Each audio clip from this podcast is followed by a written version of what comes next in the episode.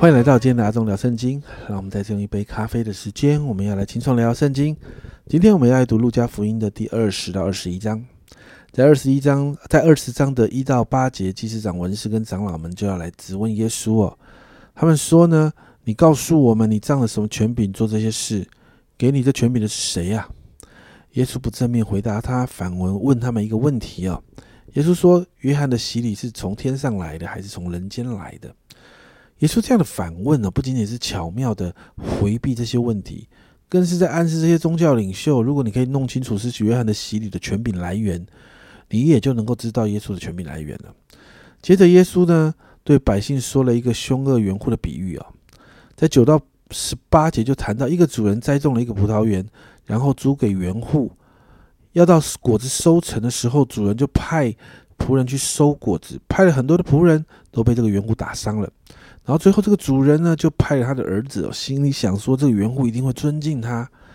没想到这个园户心里不是这样想的哦，而这个心里呢，啊园户说呢，不料园户看见他就彼此商量说，这是承受产业的，我们杀他吧，使产业归于我们。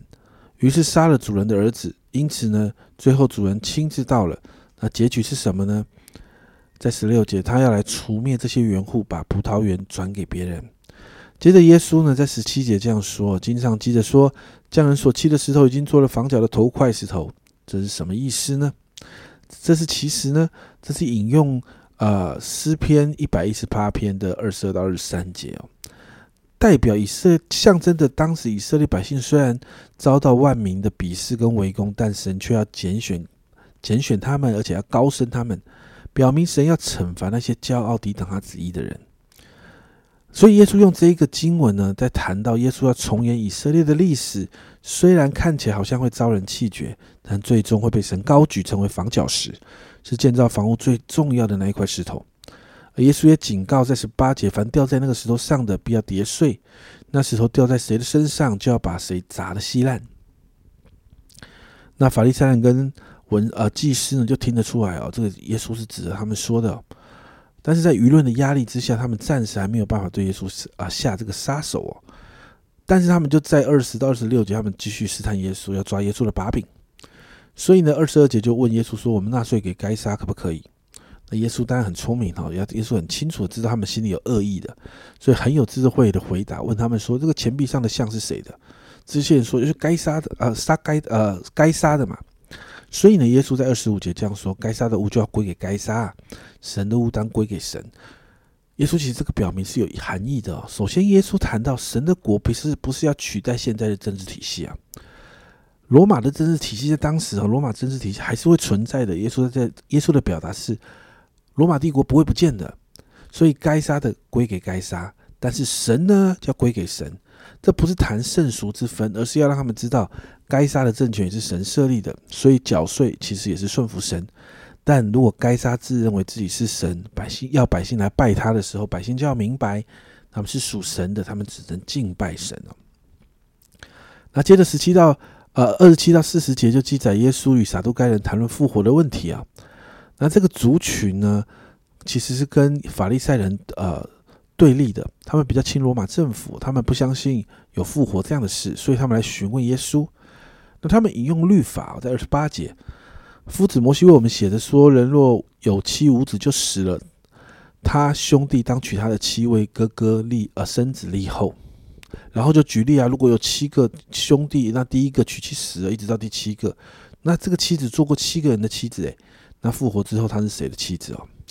那就逻辑上确实有很大的问题，但耶稣这样回答三十到三十六节，耶稣说：“这个世界的人有娶有嫁，唯有算为配的那世界与从死里复活的人，也不娶也不嫁，因为他们不能再死，和天使一样，既是复活的人，就为神的儿子。”耶稣说呢，神不是死人的神，是活人的神哦。耶稣重申这个复活的真实性，也谈到接下来其实。人的复活，人死后再一次复活的时候，已经不在这个人本来的框架里面了哈。所以耶稣在这样的表达里面暗示着神啊会让耶稣再一次的复活。接着四十一到四十四节啊，换耶稣就反问这群法利赛人：基督是谁啊？那耶稣就引用诗篇一百一十篇呢，对这群人说：“人怎么说基督是大卫的子孙呢？”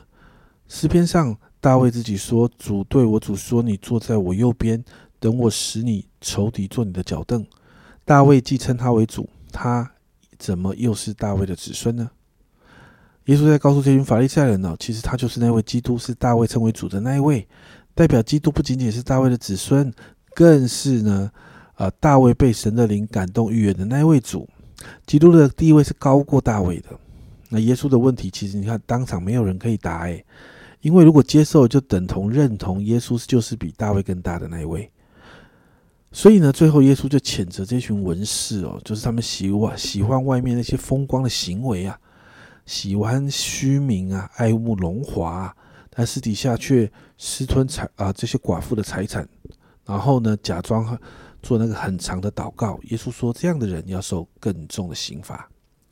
那接着呢，在二十一章啊，首先一到四节谈到这个寡妇的两个小钱的奉献呢，就谈到真实的敬拜，真实与神的关系是无关乎行为，而是在那一颗心啊。接着五到六节，耶稣就预言圣殿会被毁。那确实在七十年后呢，就应验了，圣殿被罗马将军提多夷平啊。接着七到十九节谈到末日的征兆，会有假先知、假教师、敌基督来迷惑许多的人，也会听到有打仗的风声，有饥荒、地震啊。这在马太福音有提过。那马太福音也谈到，这好像女人生产的剧痛哦，才刚开始而已啊。耶稣也谈到呢。会有逼迫许多的人因此被陷害恨恶，然后有假先知迷惑人，甚至人的爱心冷淡了。还有一些人会被家人出卖到官府受审啊，这些都是在末世会发生的事情。而耶稣鼓励门徒在面对这些末世不容易的状况要忍耐到底。而在这当中呢，神会会经历神所供应的口才啦、智慧啊，甚至会保守门徒们的平安哦。所以在十九节要这样说。你们长存忍耐，就必保全灵魂。哈，这个灵魂就是必得生命啊。接着二十到二十四节，耶稣就再一次预言耶路撒冷会被毁，预言主后七十年呢，圣城呢，圣殿被毁的这样的事情。那历史上呢的记载，外邦军队破坏圣城、圣殿，甚至有污秽圣殿的行为啊，这也其实记载在但以理书的预言当中。哈，是个双重的预言，不仅仅谈到呢，呃。七十年后，主后七十年后的事，也是谈到末后要发生的事哦。接着，耶稣就谈到，在这个不容易的日子当中，百姓要快逃命啊！特别是那个时候怀孕或带着吃奶孩子的人哦，其实逃命很不方便的。那经文说，这样的人甚至是有祸的。耶稣说，大灾难呢会来临，百姓会被杀，会被掳到各国去，耶路撒冷要被外邦人所践踏。那接着二十二十五到二十八节谈到呢。呃，一个很特别的时刻是接近耶稣要来的时刻。这个时刻，经文说，日月星辰要显出异兆，地上的邦国也有困苦，因海中波浪的响声就慌慌不定，天势都要震动。人想起那将要临到世界的事，就吓得魂不附体。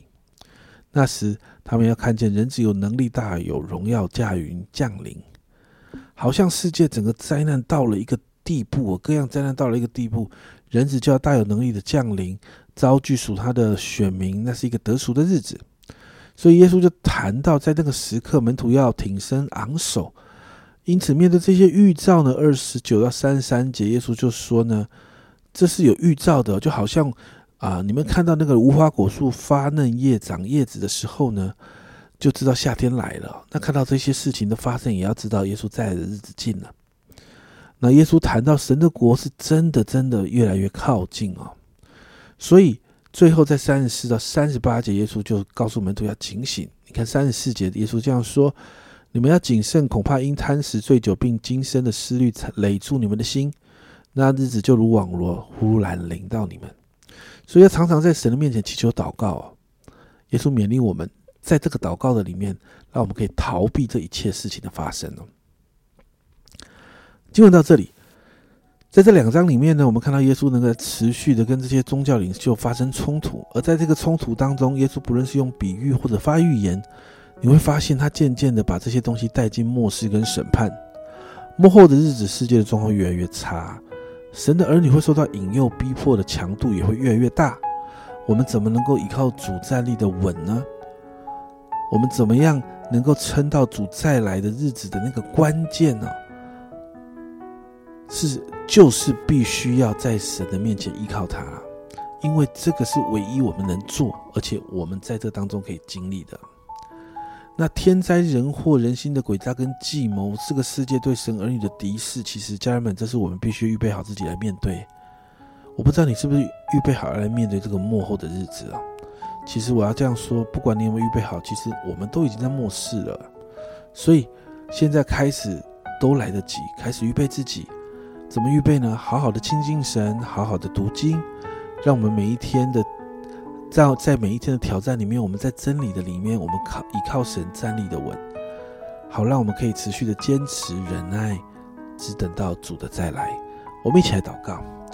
主啊，我们真的向你来祷告，主啊，帮助我们在这个幕后的日子，主啊，主啊，让我们学习常常警醒，常常在你面前亲近你祷告，主啊，主啊，好好的读你的话语，主啊，主啊，让我们有一个愿意坚持活出真理的心，主啊，好让在这样的一个幕后日子，主啊，我们在面对许多冲击挑战的时候，主，我们的心仍是平静安稳，主，我们相信你的作为，主，我们相信你要保护我们。主，我们相信神，你在一切当中，你仍然掌权，好让我们在这个当中，我们就可以坚持到主你再来的那一天。谢谢主，这样祷告奉耶稣基督的圣名求，阿门。家人们，我们一起预备迎接主的再来，让我们在末世的挑战当中靠主得胜。一起来站稳吧。这是阿众聊圣经今天的分享，阿众聊圣经，我们明天见。